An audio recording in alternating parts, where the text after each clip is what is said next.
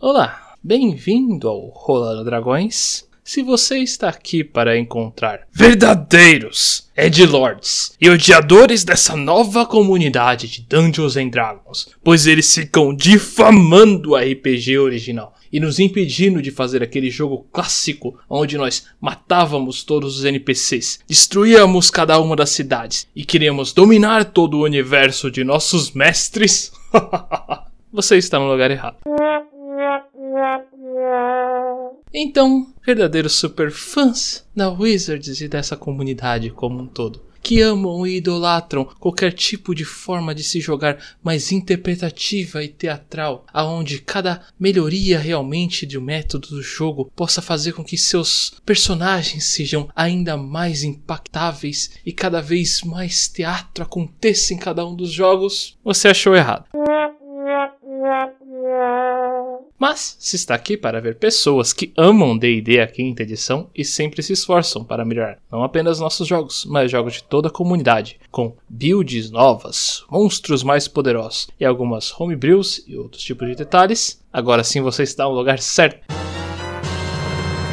Eu sou o Wyvern e aqui ao meu lado está o nosso criador de monstros. Se você necessita que seu jogo tenha algum tarrasque especial, besta única ou alguma criatura diferenciada, é esse quem você deve chamar, o Vondrell ou o Douglas. E do outro lado aqui nós temos o nosso criador de builds. Se você necessita que o seu personagem seja o melhor, seja tanto na interpretação quanto na exploração, ou principalmente em nossas batalhas, é esse que você deve chamar o André ou o Atom. E hoje iremos começar aqui uma coisa nova esse mês, afinal de contas, esse aqui é o mês do horror, coisas realmente tenebrosas e terríveis que possam ser encontradas em Dungeons and Dragons. Esse é o nosso foco em falar aqui nesse mês específico. Sei que um pouquinho atrasado, afinal de contas tivemos uma notícia especial, mas esses são detalhes do passado. O importante agora realmente é o Halloween. E não há forma melhor do que começar com essas criaturas das trevas que estão cada vez mais ali no canto da sala. Estranhamente, nós acabamos chamando atenção para isso e parece que exploramos eles. Mas não é o fator aqui. O caso é que iremos falar de algumas classes, subclasses na verdade, mais favoritas desses Edge Lords, essa coisa mais darkness e sozinha, que realmente acaba sendo se expandindo ainda mais, talvez até alguns detalhes de algumas coisas que possam, poderiam, deveriam ser melhoradas no One D&D. Mas antes de tudo isso, peço para vocês que não se esqueçam de melhorar cada vez mais aqui a comunidade do Rolando Dragões. Não esqueçam de fazer aquele negócio manjado de sempre curtir, comentar, compartilhar, seguir a gente. Nós temos tanto o Facebook, o Instagram, o Twitter e principalmente nós temos aonde nós fazemos lives naquele site inominável. Todo sábado às quatro e meia da tarde no horário de Brasília. Lá, principalmente, nós fazemos o jogo Admirável Mundo Velho, uma campanha de Dungeons and Dragons com uma galera bem interessante e bacana. Seguindo por lá, não se esqueça também que nós temos o Discord, ainda mais interagir, onde mais interagimos com o pessoal, respondendo perguntas, tirando dúvidas, tentando melhorar as mesas de todos. Se vocês têm uma mesa, por favor, não se esqueçam de publicar ali. Tem bastante gente que está querendo jogar algum jogo, não apenas Dungeons and Dragons, mas jogos como um todo de RPG. Então, não mais do que isso, vamos aos subclasses de Edgelords? E eu tenho que dizer que nós teríamos quatro temas neste mês, mas tivemos três.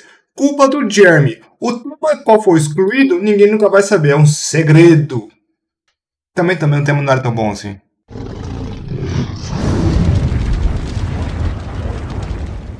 Então, o primeiro aqui dessas subclasses de Edgelords que iremos comentar não podia ser ninguém menos, nada mais do que o Necromancer. Aquele que está no, normalmente no level 1 e já sai falando que é um Necromancer das trevas, pra, achando que só por isso o pessoal, os amiguinhos vão aceitá-lo. Ótima ideia, manda bala, gente. Um bom plano. Só que não.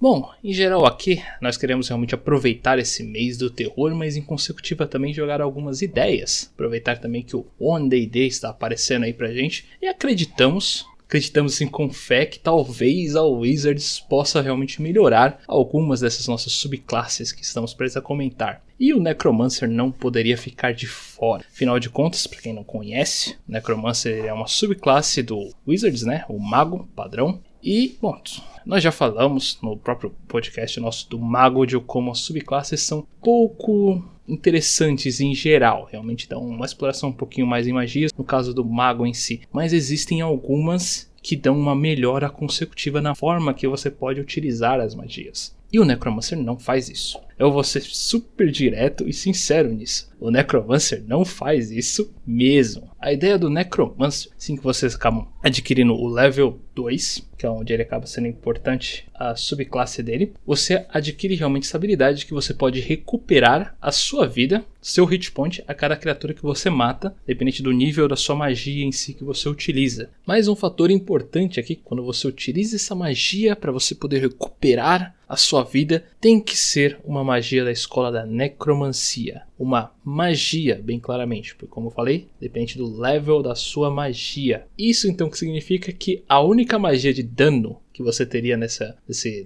nos primeiros níveis aí que você teria seria o Ray of Sickness. É uma magia praticamente obrigatória então para você poder utilizar essa, essa habilidade. Então você gastaria uma magia level 1 para caso você mate a criatura, você recuperaria a sua vida. Dar vida para um mago. Não é vida extra. É apenas dar hit points diretamente para o mago. Isso é fraco. Tipo, não tem nem muito o que dizer aqui. Isso é verdadeiramente muito fraco como habilidade. Pois o mago, ele realmente, a ideia dele é ficar cada vez mais longe. E, inclusive, até caso vocês evoluam cada vez mais ali, a, a Vampire Touch você acaba recebendo também mais tarde, que também serviria para isso daí, mas Touch, você tem que estar bem próximo. É outra também que não faz nem sentido você ter, como mago, porque sua vida é muito baixa. Então você querer ir para a linha de frente é uma péssima ideia. E por isso, então, acaba sendo uma habilidade que você vai esquecer, vira e mexe. E não tem nada pior do que realmente utilizar, você ter alguma habilidade ou proficiência que você não consegue se lembrar por falta de utilização. Isso acaba realmente pisando muito na ideia do Necromancer. Você logo no início aí que você tem, você a única cantagem, eu vou colocar muitas aspas aqui, seria o básico de todo mago, que no caso aí você conseguiria alguns, você conseguiria desconto da metade do preço e metade do tempo para você poder aprender e descobrir anotar ali no seu livro magias da escola da necromancia, que isso é o básico do básico do básico de qualquer subclasse. E com essa habilidade tão pouco eficiente, você acaba realmente não sendo tão interessante. Aí depois disso, bem mais tarde, bem mais lá pra frente, claro que você ainda recebe. Lá no level 6, você receberia então o Animated Dead. Caso você ainda não tenha, que é uma magia level 3, então você acaba realmente recebendo essa magia aí, que só começou, começou a, você poderia começar a utilizar ela realmente só no level 5, então level 6 agora você conseguiria ganhar ela aí no seu slot para utilização. É uma magia até que bem interessante em si que você realmente pode acabar dominando um, pode ser ou um zumbi ou um esqueleto, depende bastante de como é, está o estado da criatura que você encontrou, depende bastante qual, como o mestre mencionou, o corpo que você acabou achando, e você pode realmente trazê-lo de volta à vida ali no seu comando. Esse seu comando pode durar até 24 horas e com o gasto então dessa magia de level 3, você pode é, retrazer até 4 esqueletos com a utilização de um slot. Essa magia não pode ser utilizada como ritual, ela realmente tem que ser gasto slots a cada 24 horas para você ficar comandando até 4 por slot gasto. O que significa que nessa primeira vez aí, primeiro corpo que você encontrar, você vai ali conseguir uma primeira criatura, depois você vai lá conseguir mais, mais outras e conforme você vai utilizando, realmente gastando essa magia, você pode até manter 4 gastando um slot e conforme você vai conseguindo mais e mais corpos, você praticamente vira refém dessa magia, pois senão seu esforço acaba sendo em vão por ter juntado todas essas criaturas. O máximo que você pode ter assim gastando assim só um slot seria 5, mas seria realmente só por um dia até as 24 horas acabar. Aí você teria que gastar de novo. A vantagem de ser um Necromancer utilizando essa magia, que seria esse o boom que você ganha no level 6, seria que essas criaturas teriam um bônus de vida, realmente depende do seu level como, como mago, e ele receberia também um extra realmente da sua. Mais o, dano dele teria um extra mais os seus pontos de proficiência, o dano final dele. Que seria realmente para um esqueleto seria um D6 mais 1, então seria algo em torno de. Então seria um mais 3 realmente no dano dele, então ficaria, como ele já tem um mais 1, um D6 mais 4 de dano, já garantido nesse seu esqueleto. Se for um zumbi, coloca lá mais 3 também no dano. Que é aquele tipo de coisa, se você pudesse ter já um exército dele, pode até ser útil, mas até você juntar todos esses corpos para ser viável, o pessoal já tá realmente com um monte de tochas em cima de você. Entendem? Não compensa tanto a a longo turno, assim. Afinal de contas, você tá entrando na cidade com uns quatro zumbis, gastando realmente já um, um slot a cada dia. Não vai ser bem visto e não tá dando tanta vantagem assim. Após isso daí, lá no level 10, você consegue resistências a danos necróticos. E eles não podem reduzir o seu HP máximo ali do seu personagem. Que seria mais interessante se tivesse vindo em levels mais baixos aqui. Para realmente uma habilidade level 10, eu sinto que isso aqui é muito fraco. Então, vamos lá. Eu dei realmente um contexto bem bacana até o level 10 aqui do nosso Necromancer. E agora eu gostaria realmente de comentar o que eu sinto que poderia ser melhorado para Wizards realmente fazer alguma coisa no One Day D. O primeiro ponto aqui realmente seria esse negócio do level 2 dele, a recuperação de vida. Número 1, um, eu gostaria que pelo menos pudesse recuperar os outros ao invés de só o Necromancer. Se pudesse você realmente acabar matando ali uma criatura e você pudesse recuperar seus aliados com essa, com essa morte, já deixaria realmente essa habilidade bem mais interessante, apesar dos seus malefícios de só poder ser gasto um, um único estilo de magia. Ou até mesmo, por favor, que os cantrips começam a servir para isso daqui também, que o Troll the Death pode realmente matar bastante coisa. E aí você poderia utilizar realmente isso aí para curar seus aliados. Tornaria essa habilidade bem mais útil e interessante. E se for então pontos de vida adicionais, também seria ainda melhor, seria um bônus ainda mais interessante, porque mesmo se fosse só para o mago já seria uma serventia no mínimo. Da forma como está, como eu comentei, você é um mago, tem que estar tá lá no fundo, você tem que ser tipo o último a receber um dano. E você está se curando nesse processo não é tão interessante, não chama tanta atenção, não é algo tão útil. Claro que as magias de escola da necromancia são bem interessantes, mas nem todas elas realmente são tão focadas nesse negócio de dar dano geral. Só Ray of Sickness, como eu falei nos levels iniciais. Então, essa magia em si, ela, uma coisa está atrapalhando na outra. O Animating Dead eu também acho que é bacana, é interessante, mas a forma de utilização dele eu sinto que tem que dar uma pequena alterada. Além, de, além desse bônus realmente no ataque da criatura, poderia ser um bônus também no acerto. Pelo menos, né, os ataques desses seus Undeads aí que você acaba realmente criando valham como a ideia ali da primeira magia, da sua primeira habilidade que você recebe de recuperar seu HP. Pois lá está escrito que seria realmente só pela magia do seu dano finalizador. Então os ataques dos seus undeads, que é o foco que você vai ter daqui para frente nessa subclasse, não são válidos para aquela recuperação. Então, uma coisa não está casando com a outra, não está dando um benefício mais interessante. Então, no mínimo, essas coisas começarem a trabalharem em conjuntos, além de só realmente não só estarem escritos aqui já seria uma melhora ao conceito da subclasse. E eu também preferiria, principalmente, que lá pelo level 10 eles passassem alguma ideia, ao invés de só realmente essa resistência a ataques de necro necróticos, que é uma coisa que, sendo bem sincero, é bem interessante pela quantidade de criaturas que tem ataque necrótico. Isso é bacana, mas não é tão interessante para o level 10. Se tivesse alguma coisa mais parecida com o Warlock, né? Tem um Warlock Undead, que ele tem uma ideia de você fazer uma transformação realmente de um morto-vivo, e com isso você tem alguns pequenos bônus. Eu sinto que no Necromancer eles poderiam colocar uma ideia dessa daí. Pode ser até praticamente a mesma, sendo bem sincero, tá? por, por esse level aqui, que eu acho que ficaria bem mais bacana também se for realmente para manter as magias dessa forma, para que isso seja útil só na linha de frente, pelo menos te dê um bônus para te dar alguma razão para ir na linha de frente. Aí, quem sabe, isso poderia ser um conserto também. Esse último level 10, eu sinceramente acho que fica melhor num Arlock mesmo. Bem, o próximo ali, é, o Dwyver é, é, um clássico, né? Como Mago Necromante não é tão bom assim. Um outro, na verdade, eu acho que esse aqui uh, é um pouco mais, digamos assim, duvidoso, um pouco mais enganoso esse aqui. Que é, então, o Cleric Trickery. O que, que acontece? Não é que ele seja fraco, mas ele tem alguns probleminhas. Na verdade, ele vai ter um problema muito parecido com o Necromante, na minha opinião, que é a falta de foco. Uh, muitas das subclasses, as subclasses que nós mais gostamos, na verdade, são aquelas que têm um foco. Elas se alinham bastante com tudo. O clérigo alinha com a ideia do, do, do Channel Divinity, entre outras coisas. Mas o foco geral dele fica, às vezes, não tão bom e também tem um gasto de recurso muito importante que outros clérigos têm mais, uh, têm mais liberdade com ele. Vamos dar uma olhadinha então em alguns níveis dele. Primeiro, nível 1, quando você começa clérigo, o clérigo pega a sua subclasse, no caso aqui domínio, no nível 1, ganhando então as magias essas, Charm Person, Disguise Self, né, que é encantar pessoas, se disfarçar,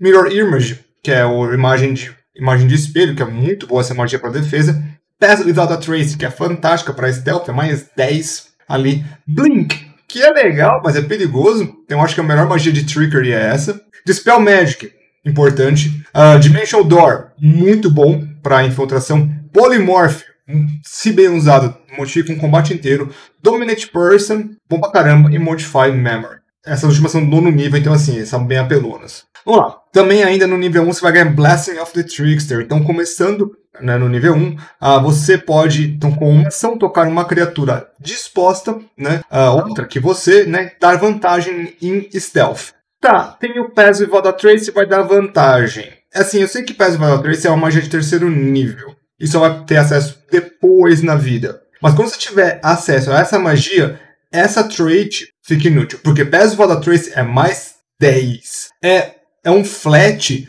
mais 10. É muita coisa em Stealth. Tá? Mais 10 é muita coisa. É um número que a gente não vê basicamente. Então, assim, a partir de um certo nível, essa coisa aqui ficou inútil. O Blessing of the Trickster. Totalmente inútil, mas assim, a vida útil disso aqui para um clérigo não é tão interessante. Se a gente comparar com outras coisas de clérigo, é muito melhor outras coisas de clérigo, mas muito melhor. E, e que envelhece até que bem. Nível 2, esse aqui é o. É onde. É a desculpa grande aqui do clérigo, que é o Divine Domain Feature, que é o Channel Divinity, Invoke Duplicity. Então, começando no nível 2, ele pode usar o clérigo da Trickster, pode usar então seu Channel Divinity para criar uma ilusão duplicada de si mesmo com uma ação. Né? Ele cria uma ilusão perfeita de si mesmo, né? E tem que se concentrar. Uh, ou até que perca sua concentração, como se estivesse concentrando num spell. Essa é a primeira parte que eu acho que já ficou tipo meio. Concentração, porque não de graça? Channel Divinity, tá vindo de Deus. Ou deuses, tanto faz. Na duração disso aqui, é, precisa ficar até 120 feet de você, senão se desfaz. Mas 120 feet num campo de batalha é muita, tá? Muita coisa. Enquanto você tiver ali com isso aqui, você vai poder fazer então a, é, ataques, né, magias, né? Pelo, pela duplicata, o que é muito bom, porque um clérigo então pode dar magia de toque, só que à distância. Parece errado, mas tá certo. Eu acho bem legal isso. É assim, esse aqui para mim é o feijão com arroz do, do, do, do, do cleric. É assim, você precisa saber jogar, saber posicionamento para jogar com esse cleric para fazer 100% do uso dele, tá? Aí a gente vem do nível 6, outro Divine Domain, Channel Divinity. De novo. Então, com uma ação você se torna invisível até o final do seu próximo turno. E você pode, você torna visível caso você faça ataque ou jogue um spell. Sexto nível, tem que usar um Channel Divinity, você ainda volta a ficar visível meio fraquinho, sabe? E tem que ser o seu, já o seu Channel Divinity, que é o seu recurso principal. Como clérigo, é o seu Channel Divinity. Eu posso colocar aqui para mim o Channel Divinity e as suas magias. Essas coisas são muito importantes. Ficar gastando isso? Ah, sei lá. Uh, Divine Strike, então, no oitavo nível, você vai ganhar um Mini Smite, agora de Poison. Né, quando, é 1 D8 de Poison, quando chega no nível 14, aumenta então para 2 D8. Na boa, isso tem a ver com. Assim, eu sei que é legal, tal, sei lá o que, dá um dano extra, smite de poison, mas vê muito fora da curva isso. E nível 17, Improved Duplicity. Então, começando no nível 17, você pode criar até quatro duplicatas de si mesmo quando você está usando o Invoke Duplicity, com uma ação bônus no seu turno. Você pode mover qualquer número delas até 30 feet para o máximo de alcance de 120 de você. Assim, é útil porque vai ter a coisa de ah, é, não é eu, é a duplicata e tá um perto do outro, vai ter vantagem. Assim, dá, dá para brincar muito, muito legal com esse conceito. Assim, se não fosse esse Invoke Duplicity ser tão útil, ia ficar muito debaixo da curva.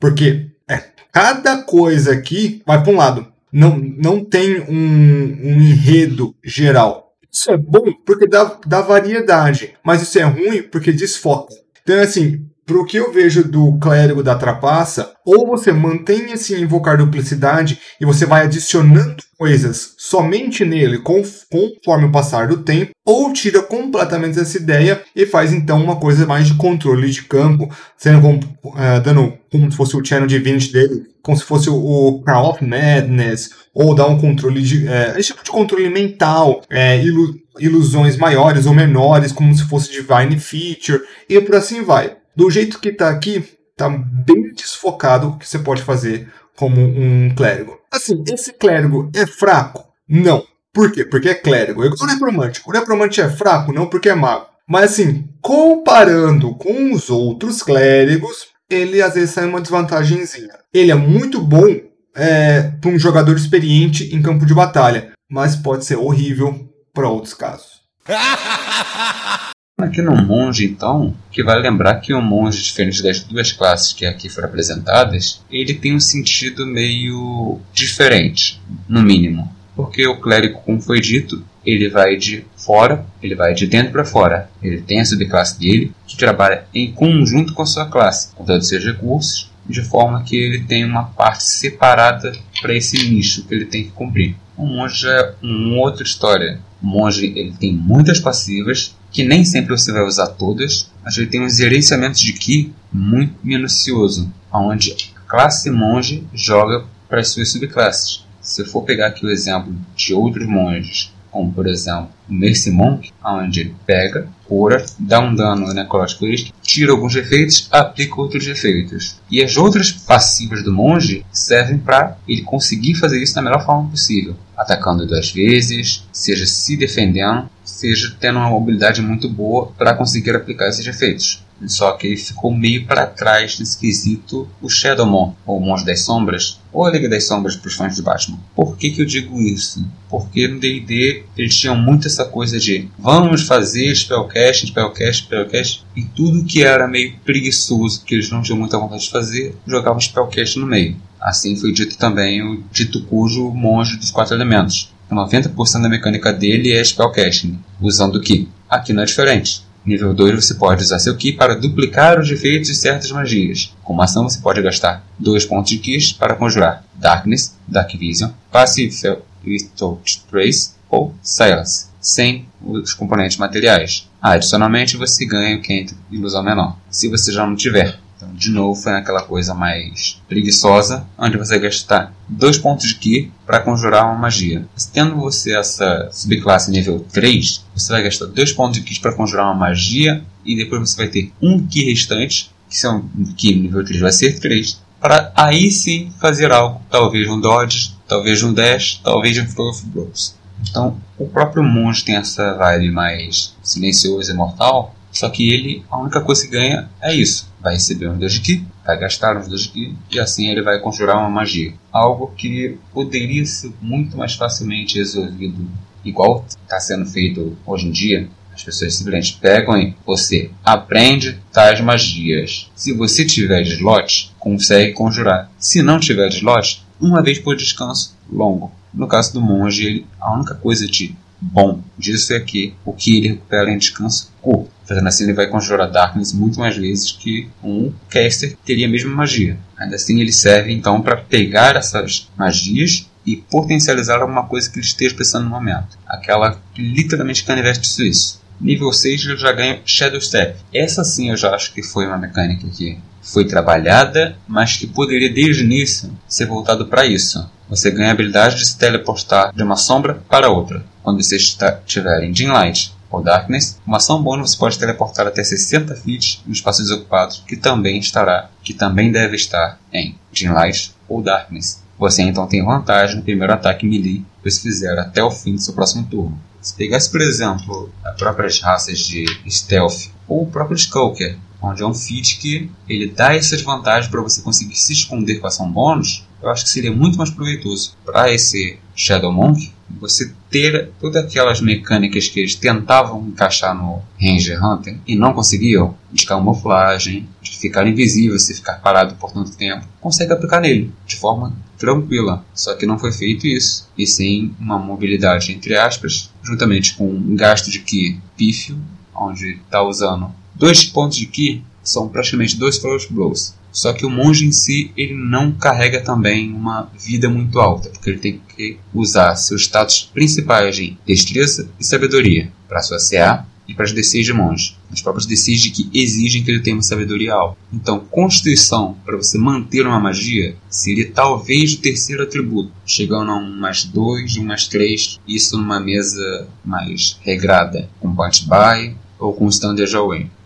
Standard array. Uma mesa com rolagens, aí sim pode acabar ou dando muito certo ou muito errado. Então, magia de concentração para monge especificamente, só lá para o nível 14 onde ele ganha proficiência com save de constituição. 11 primeiro nível, Cloak of Shadows. Quando você estiver numa área de Daylight ou Darkness, você pode usar sua ação para ficar invisível. Você permanece invisível até fazer um ataque, conjurar uma magia ou entrar em área de luz brilhante. O que está me surpreendendo aqui é que em nenhum momento eles deram nem um pouquinho de Dark Vision para ele, que era algo completamente normal de se ter. Ao invés de ter a magia Dark Vision, olha, você tem Dark Vision de pelo menos aí 60 feet, que é padrão. Não precisava ser a superior. Seria bom, mas não precisava. Assim do fato que ele pode estar em Dark Vision, mas ele não vai poder estar em Darkness se ele não tiver Dark Vision racial. Se ele tiver Dark Vision racial, ele já cortou um dos usos, tendo aí então só três magias que ele pode conjurar com Ki. Então ele acaba tendo esse princípio de escolha para nada que vale muito a pena. E todo o resto da build dele tem que ser voltada para completar aquilo que a subclasse não faz. Nível 17. Quando uma criatura tem 5 feats de você acertar um ataque em outra criatura, se não você, você pode usar sua reação para fazer um ataque melee contra essa criatura. O segundo nível 17 para fazer, literalmente, o feat sentinela. Só que pior. Convenhamos, tá nível 17. O alguém mais um ataque do monge que ele já tinha 3, 2 ataques no nível 1, 2. Então, essa subclasse já era ruim, envelheceu mal e espero que tenha vindo no D&D One de forma muito mais proveitosa com que eles já trabalharam mais para frente. Até com o Blue Stalker Ranger, eles trabalharam melhor essa questão do assassino mais de stealth, mais de emboscada. O Scout Ranger também ficou muito bom se comparado ao Monge das Sombras. Então eu realmente espero que eles façam algo a respeito disso.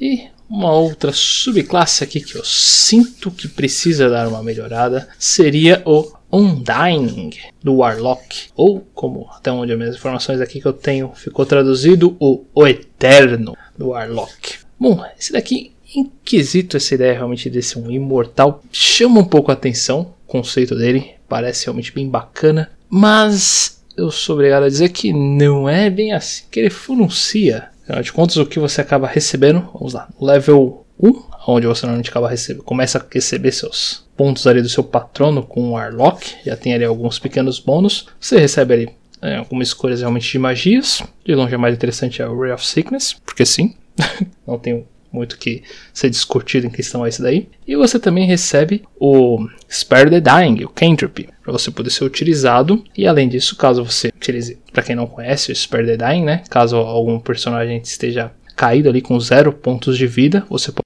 você utiliza a sua ação para ter, tornar essa criatura que está com zero pontos de vida estável ali, sem ter que realmente fazer os, as rolagens para saber se ela vai ficar viva ou não. Então, custo de um cantrip mesmo, não tem custo praticamente nenhum, você só está gastando sua ação para garantir a sobrevivência dos seus amigos. É até que bem simples e funcional. E você acaba realmente tendo vantagens em saving throws. Então, acho que é daí que vem a ideia realmente do eterno. Mas ele não ele também sofre um pouquinho dessa ideia dele não necessariamente uma coisa acabar realmente trabalhando direito com a sua classe em si. Apesar de bastante da subclasse dele acabar realmente dando uma pequena melhorada nessa sua ideia, acaba realmente trabalhando mais como um conceito de um certo suporte. Não é necessariamente a ideia de que ele vai sobreviver sempre. Quero deixar bem claro isso. Por isso é tão enganoso, na minha opinião, esse comentário dele. Ele tem essa vantagem em save throws e consegue realmente manter aliados sempre estabilizados, gastando sua ação nesse processo.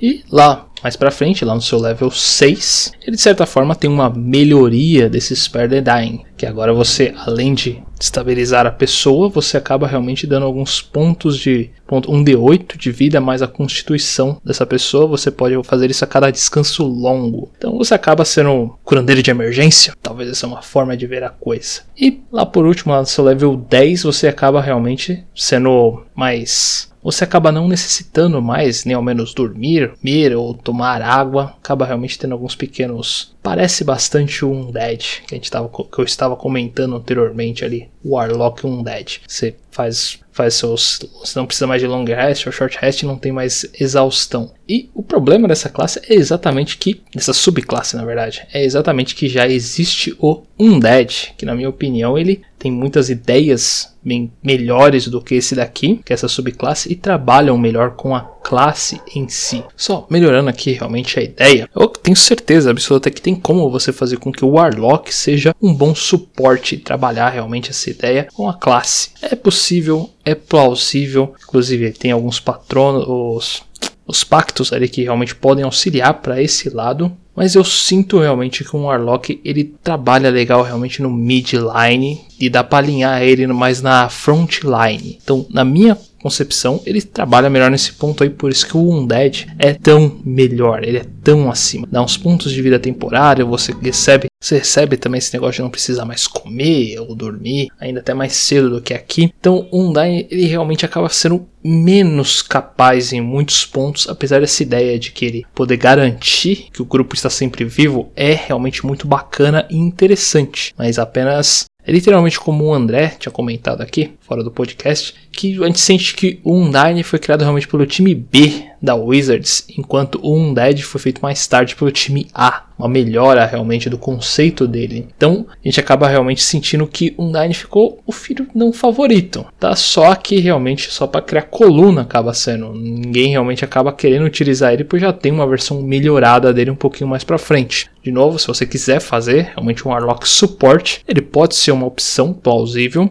mas também teria outros que sinceramente poderiam ser melhores até. Acho que esse daqui é só realmente para quem tem um milhão de Andrés realmente na equipe, que é um personagem que sempre faz um personagem que gosta de morrer. Aí eu acho que ele é um 10 de 10. Tirando isso, meio descartável. A gente estava aqui dando uma discutida também de como poderia melhorar o Undyne no One Day D. Acreditamos que provavelmente, possivelmente, talvez, quem sabe, possa ser que a Wizards possa realmente tentar mesclar os dois aqui. É, iniciar realmente essa ideia de você poder garantir a vida dos mortos, do, do pessoal morto aí, e realmente poder, de certa forma, curar eles na situação, estabilizá-los. E mais tarde, quando chegar no level 10, possivelmente. Não temos como ter certeza, pois a gente só tem realmente classes experts da base dele. Então, como será que funcionar, funcionará magos? A gente não tem uma base específica de qual level vai começar a funcionar. O conceito é que possivelmente para consertar ele vai começar com essa ideia realmente de você garantir, sendo, sendo o suporte dos seus amigos, e mais tarde, num, num level mais à frente, pegue realmente mais essa ideia do Undead, de você poder fazer uma certa transformação para melhorar seus próprios atributos, ou realmente garantir realmente um suporte ainda mais decente. Conceitos assim mais interessantes para evoluir ele em si. A ideia dele é interessante, mas falta trabalhar mais corretamente com a classe em si.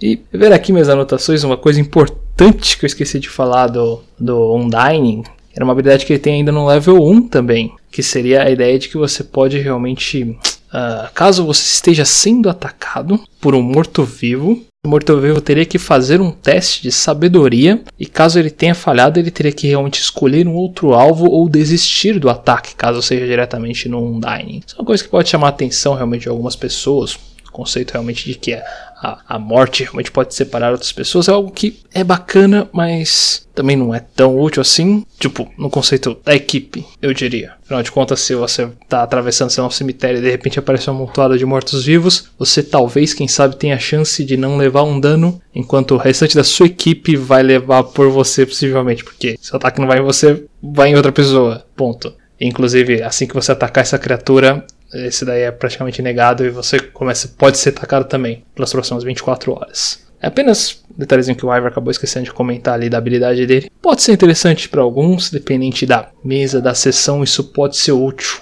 Quem sabe? Talvez em Strat.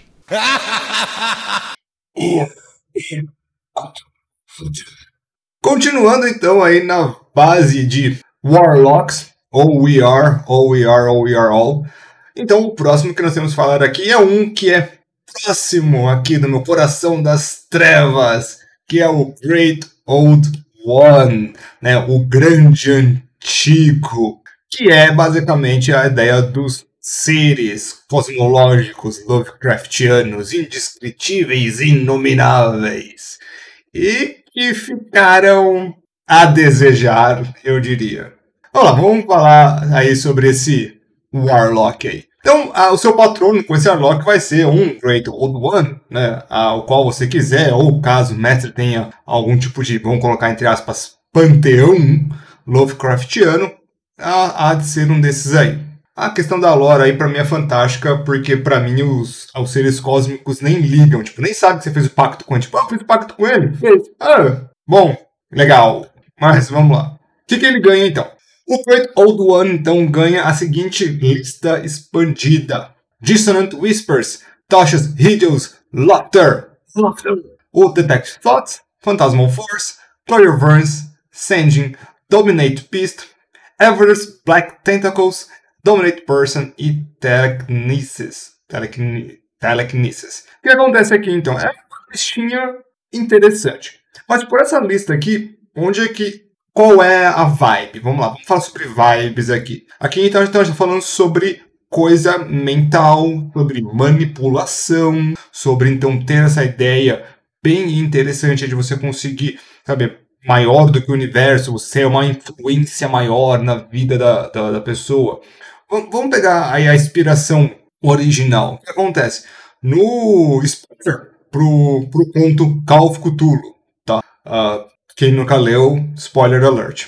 Tá. O que acontece? Neste livro, apenas a, a menção, somente a pessoa ler e, e se tra é, tratar com esse tipo de coisa, já causa pesadelos, já causa insanidade. Então, somente você ficar próximo num nível mental dessas criaturas já é bem perigoso no mundo de Lovecraft. E eu consigo, sem brincadeira, eu consigo ver essa vibe nesta lista de magias aqui. Dissonant Whispers, Tasha, Decade Thoughts, Phantasmal Force, Clairvoyance dá para ver, sem brincadeira, dá para ver esse, esse flavor aí. Então, na lista expandida de magias, sem brincadeira, é raro falar isso, tá bem legal. Mas vamos lá, então, ainda no nível 1 você ganha o Awakened Mind, então que você pode se comunicar telepaticamente com qualquer criatura que você possa ver em até 30 feet de você. Você não precisa ter uma linguagem em comum com a criatura para uh, se comunicar com tal, mas a criatura precisa entender pelo menos uma linguagem, ou seja, não pode ser um ser extremamente idiota. Então eu acho que é interessante. Vamos lá! Para uma feature nível 1, uh, legalzinho. Assim, legalzinho. Mas como a lista de magias também tá nível 1, vamos dar essa quebrada de galho. Tá, vamos dar essa quebrada de galho. Mas assim, sem querer nada, Assim, vamos comparar com algum outro Warlock por aí. Por exemplo, o Hexblade. né? Assim, só de leve. Você vai ganhar então Hexwater, que é proficiência com um monte de coisa. Você vai conseguir dar o Hexblade Curse, né? Que vai te dar maior dano. Uh, e você vai ganhar um, uma vitinha ali quando você mata uma criatura. Eu acho que um desses está maior do que o outro. Só querendo deixar no ar aí.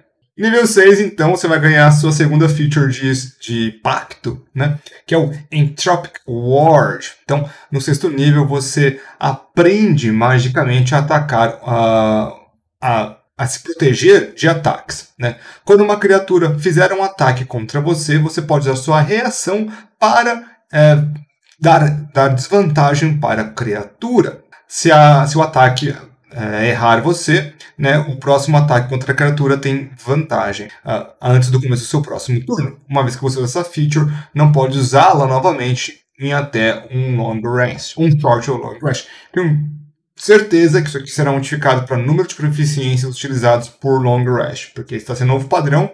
E eu tenho que dizer que eu concordo. Cara, esse negócio de usar por proficiência, por, por descanso, é uma das mudanças que eu achei mais legal pós-taxa, tá? É, sem brincadeira. Ah, porque é faz um recurso, faz um gasto. Nossa, sem brincadeira. Muito, muito, muito legal isso. Mas, fraquinho. O que, que tem a ver, sabe? O que, que tem a ver isso com o que a gente estava vendo antes, essa coisa de telecinese? Lá, que é controle? É controle. É um controle bom? É um controle bem porcaria. Mas assim, ruim. Ruim. Nojento. Nível 10. No nível 10 você vai ganhar o Thought Shield. Então, começando no nível 10, uh, os seus pensamentos não podem ser lidos telepaticamente, ao menos que você o permita. Você também tem resistência ao dano psíquico e qualquer Uh, qualquer vez que uh, uma criatura der dano psíquico em você, a criatura toma o mesmo dano feito a você. Ou seja, você vai tomar 10 de dano, você reduz pela metade, você tem, você tem resistência e dá o. Você toma 5, toma 5. E fica por assim. Meio que você divide o dano e toma outra metade para ele. Mais ou menos funciona desse jeito. Acho que narrativamente essa é a ideia. Espero. Assim, é raro.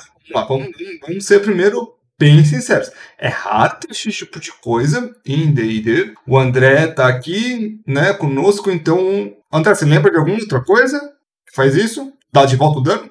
Então é assim, é uma coisa bem rara de se ver você dar dano de volta.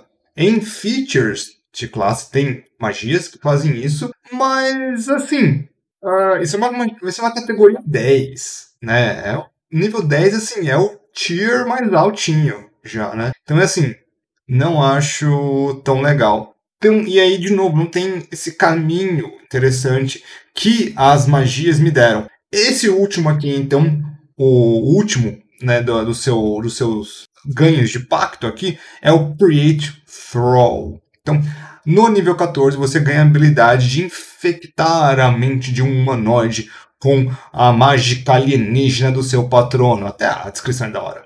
Você usa então a sua ação para tocar uma, um humanoide incapacitado.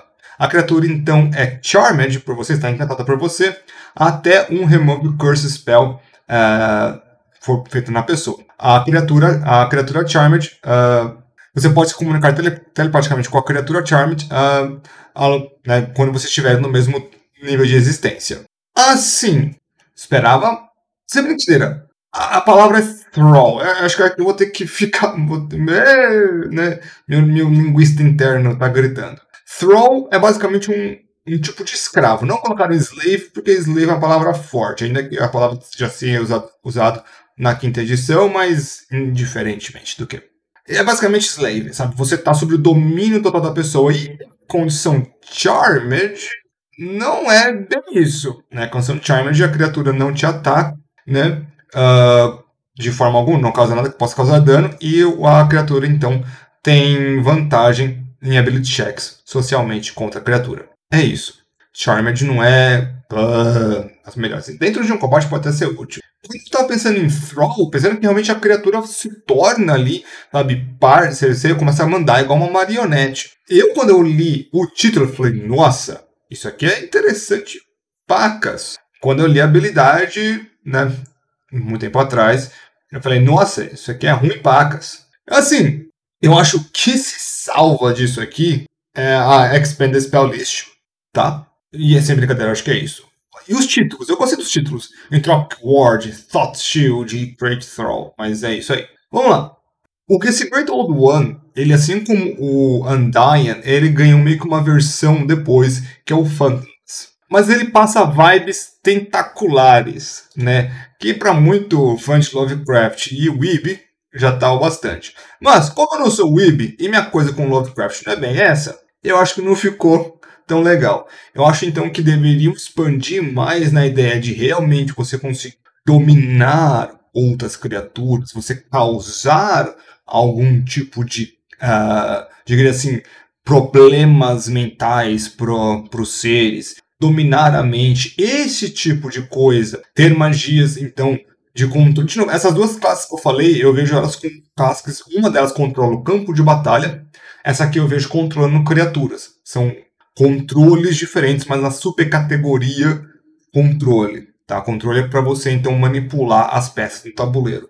Então, assim, eu vejo que a ideia original era fazer uma coisa de controle e comunicação, mas o tiro saiu pela culatra. Nada disso ficou interessante, ficou um bando de feature ali largada. E assim, diferentemente do clérigo, que é bom por ser clérigo, o Warlock não é que você seja uma classe ruim de forma alguma, mas o Warlock tem que tomar cuidado para montar.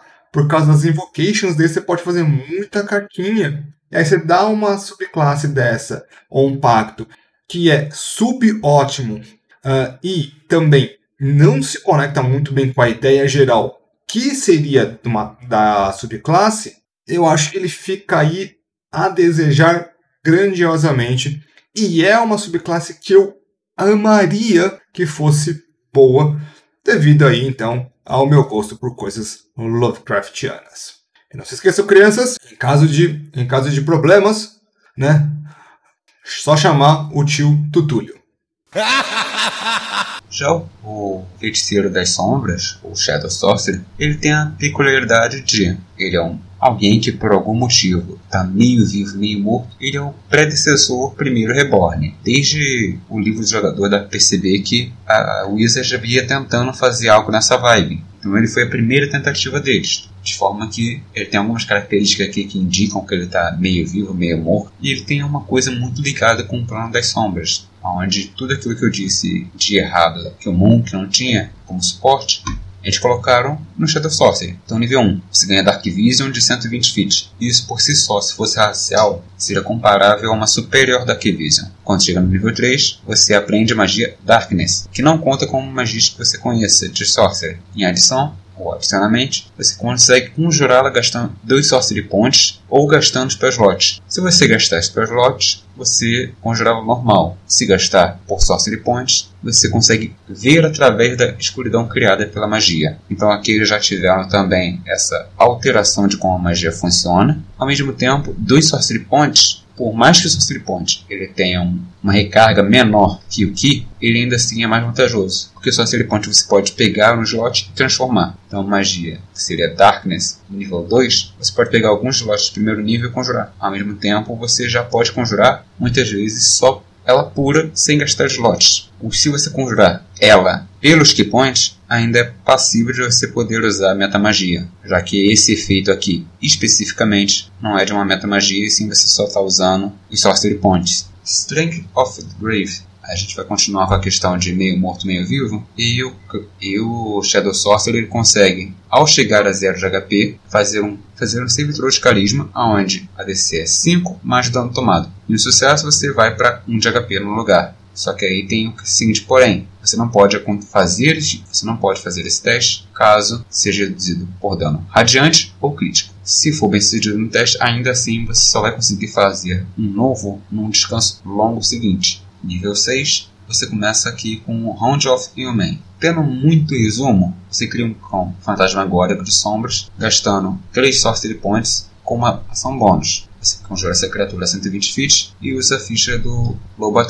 Tem uma certa mudanças, mas em geral ele consegue saber onde o alvo sempre está, desde que ele esteja no plano de existência, e ele consegue atravessar objetos, seguindo reto até o, até o alvo fazendo assim uma espécie de cão de caça. A partir disso, você consegue perceber que ela está tendo uma interação de você consegue ver uma Dark Vision aumentada, Strength of the Grave está ali por flavor, mas de geral o Darkness, você vendo através dele, o inimigo não, você conjurando o cão, você sempre sabe onde ele está, mesmo que ele esteja escondido. Então você tem vantagem contra ele, ele tem desvantagem contra você e fica presetando nesse ambiente mais de terror. Shadow Walk é a mesma característica do Monk, como foi dito, de se teleportar de uma sombra para outra. A exceção é você não ganha vantagem no próximo ataque, mas de distância dobrada, 120 feet de um espaço ao outro você pode teleportar desde que ambos estejam sombreados ou em escuridão total. Umbral Form, você pode gastar 6 Sorcery Points com uma ação bônus e se transformar em uma forma, uma forma umbral. Você ganha resistência a todo tipo de dano, exceto Force exceto força e radiante, mas pode se mover através de outras criaturas ou objeto como se fosse terreno difícil. Você toma 5 de dano de força, caso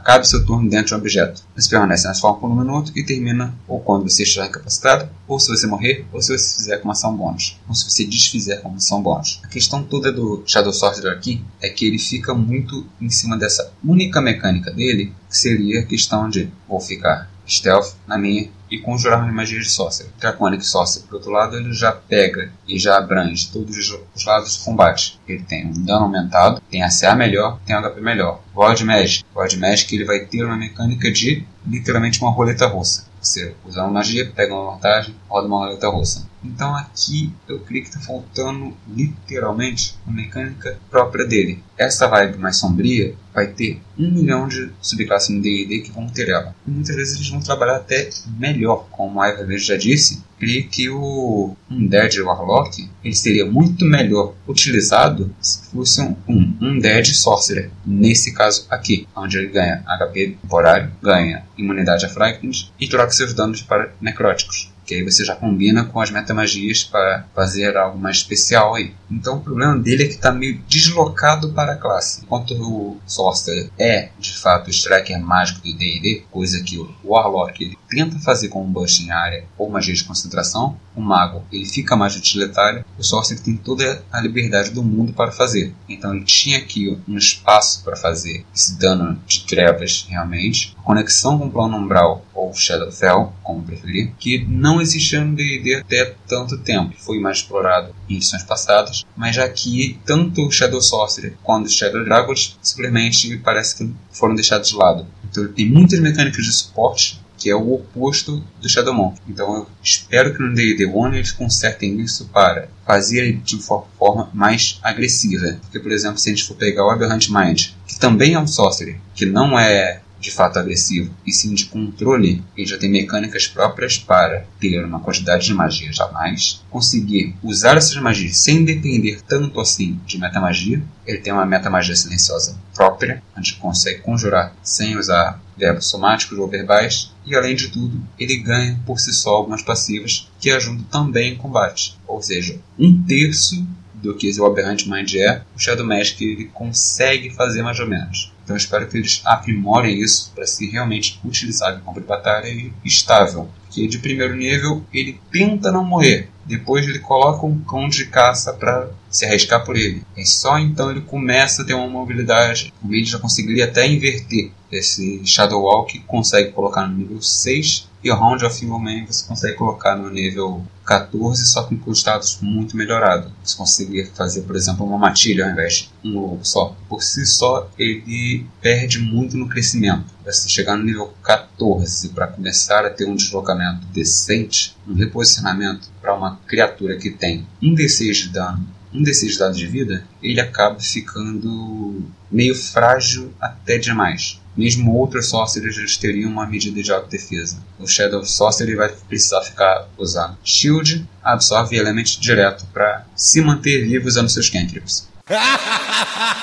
Seguinte, meu povo, uh, quero deixar bem claro, tá bem claro que nós não odiamos nenhuma dessas classes. Fora o André, que ele não gosta do Shadow Sorcerer. Não, brincadeira. É só que o André acha que o melhor Sorcerer é o Chaos Sorcerer, né? E eu acho que é o Shadow Sorcerer. Mas, na verdade, meio que nenhum dos dois tá usando a lógica aqui, é mesmo por uma questão de flavor geral. Eu gosto muito do, do, do clérigo, do Trickery, do Great Old One. Eu gosto das classes como um todo, mas acho que elas não funcionam muito bem. Assim como não acho que funciona bem o Necromante, o Shadow Monk e o Undying. Mas o que acontece? Ah, é uma sei lá, é pelo jeito. Quando a gente fala sobre classes ou subclasses um pouco mais dark, por assim dizer, parece que tem algum tipo de recesso ali na, na Wizards of the Coast. Claro que tem algumas que ficaram geniais, como, na minha opinião, eu amo o Cleric of the Grave, o clérigo do, do túmulo.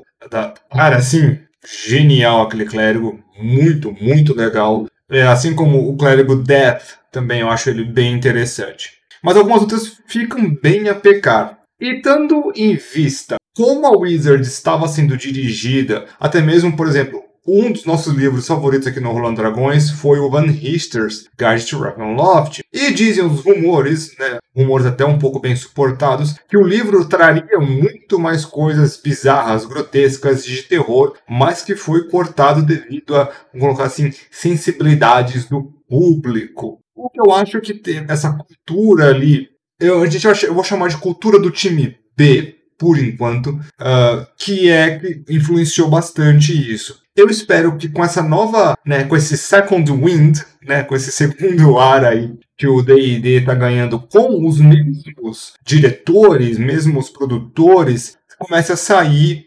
outra maneira. Por que que acontece? Se a gente for pensar que tinha lá D&D no começo, quando não tinha nem nome de D&D, com o iniciando ele com Gygax, e depois que virou a AD&D e o Caramba 4, foi eles pegando as mesmas regras, só que mudando o suficiente, deixando elas de uma forma mais interessante. Então, vamos ver se dá para fazer isso de novo, né? Nessa mesma ideia. Talvez aí o nome seja Advanced Dungeons and Dragons 5 quinta edição, só para, sei lá, deixar um nome legal. Se se for esse o nome, eu quero royalties e o Wizard contratar eu. Mas eu acho que talvez seja algo interessante, então, que refaçam essas classes, não somente essa, mas como a gente está no meio do terror, do horror, gente falou sobre as classes mais dark, para ter uma ideia melhor, então, uh, de como está o desenvolvimento na Wizards. Porque dá para às vezes você sente isso, principalmente quando alguns livros saem com muito, muito comercial, um bando de coisa e outros ficam bem fora do radar. Tipo, a Radiant Citadel teve muito marketing, uh, o Beyond the Witchlight, muita gente ficou também bastante marketing. E outros como o Van Richter quase eu quase não vi quase nada, mas ao mesmo tempo que foi um dos livros que mais vendeu naquele ano do D&D. Eu acho que isso mostra, espero que tenha mostrado para Wizards que quem tá, quem tá gostando do D&D também quer essas coisas mais dark, mais que eu chamo de bizarras e interessantes e que as outras vendem, mas vendem um, não menos, mas um tanto menos. Então, eu espero que tem esse, esse corte nesse pessoal que fala: ah, não, é o público sensível. Bicho, jogador de RPG, principalmente quem é mais um pouquinho mais velha guarda, é casca grossa, se preocupa não. Te aguenta o trampo. Só também ressaltando aí, onde particularmente eu gostei do comentário do Douglas aí, que ele falou do pontos tem que ser dado onde pontos tem que ser ditos. Então, se vocês querem aí algumas outras classes darks que pelo menos a Wizards deu uma acertada um pouquinho melhor, na minha opinião, Paladino Worldbreaker também é uma boa pedida, é uma sacada Darks bem interessante que funciona. E de certa forma também o Barbarian Berserk também é uma subclasse realmente que dá para ir bastante para esse lado Dark aí. Ele funciona bacana. Esses são os pontos onde tem que ser dados. E Wizard, se vocês querem alguma que precisa ser consertada sem nenhuma dúvida seria a raça Dampir. Mano, que não tá servindo para absolutamente nada, é até contraditório. Eu sei, eu sei que agora com as novas maneiras de se criar raças, tecnicamente qualquer um pode fazer um Dampir melhor, mas eu preferia que tivesse alguma coisa oficial porque o que eles lançaram foi sinceramente uma porcaria. Bom, não mais do que isso, gostaria de agradecer a todos vocês por terem ouvido aqui ou assistido mais um podcast aqui do Rolando Dragões. Agradecemos a todos vocês por tudo isso, esperamos que tenham se divertido. Pedindo, por favor, que não se esqueçam realmente de aumentar cada vez mais nossa comunidade. Nós temos tanto o Facebook quanto o Instagram e um Twitter. Lá nós postamos todos esses monstros e builds. Além disso, nós temos aquele site roxo que não pode ser nomeado por aqui. Fazemos lives todo sábado às quatro e meia da tarde, no horário de Brasília, da Admirável Mundo Velho uma campanha de Dungeons and Dragons com uma galera bem interessante e bacana. Além disso, nós temos o Discord do Rolando Dragões. Lá nós tentamos melhorar a mesa de todo mundo, respondendo perguntas, tirando dúvidas, jogando alguns memes. Participem lá também, caso vocês queiram tirar algumas dúvidas e melhorar a mesa de vocês. Não mais do que isso, desejamos então a todos vocês uma boa. Desejamos a todos vocês uma boa tarde, uma bela noite e perfeitas rolagens. E desculpa pela cachorrada e dessa vez até mesmo para as classes Edgelords, mas não para os Edgelords.